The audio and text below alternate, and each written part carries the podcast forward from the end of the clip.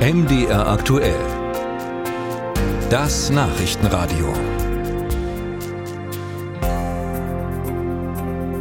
Nach Sachsen-Anhalt, der Vertrag für das geplante Intel-Werk in Magdeburg ist offenbar kurz vor dem Abschluss. Nach Handelsblatt-Informationen soll der Chiphersteller vom Bund 9,9 Milliarden Euro Förderung in Aussicht gestellt haben. Das wären dann 3,1 Milliarden Euro mehr als ursprünglich in Aussicht gestellt. Und deshalb die Frage an unseren Magdeburger Kollegen Sebastian Mantei, der gerade in Wroclaw ist und mit dem Intel-Chef äh, spricht. Sebastian, kannst du die Zahlen bestätigen? Nein, das kann ich so nicht. Ich habe sowohl bei der Bundesregierung als auch beim Ministerpräsidenten von Sachsen-Anhalt und bei Intel direkt angefragt. Aber niemand will sich aktuell dazu äußern. Der Grund ist wohl auch, dass auf den letzten Metern der Vertragsunterzeichnung niemand etwas riskieren möchte. Ist denn die Ansiedlung von Intel in Magdeburg denn jetzt generell, also grundsätzlich in Sack und Tüten oder gibt es noch offene Fragen? Was ich gehört habe, sind die meisten Dinge geklärt. Kleinere Fragen sind wohl noch offen, aber kein Hindernis, um die Sache in Magdeburg zum Abschluss zu bringen. Denn alle wollen starten, aber vorher muss eben bei dieser Milliardeninvestition vieles geregelt sein. Eben auch die Förderungs- und Investitionssumme muss am Ende feststehen.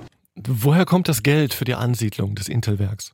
Der Bund hat nachgebessert. Bundeswirtschaftsminister Habeck sagte mir im März, dass die Bundesregierung genau prüfen wolle, wo Geld abgezweigt werden könne, damit diese Investition zustande kommt. Ich kann Ihnen aber nicht sagen, welches Ministerium da herhalten musste. Auf der anderen Seite ist Intel mit einer Investitionssumme von 17 Milliarden Euro ins Rennen gegangen und dabei dürfte es wohl auch nicht bleiben. Ich vermute also, dass Intel auch nachbessern musste. Mehr werden wir erfahren, wenn die Verträge unter Dach und Fach sind und das wird anscheinend zeitnah passieren. Mhm, und du triffst ja den Chef von Intel, Pat Gelsinger, der heute in Polen ist.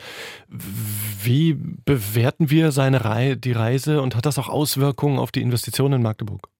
Pat Gelsinger sagte mir im Interview, dass Intel auf Europa setze. Heute hat er mit dem polnischen Ministerpräsidenten Morawiecki eine neue Investition in Wrocław vorgestellt. Nachher fliegt er weiter nach Gdansk.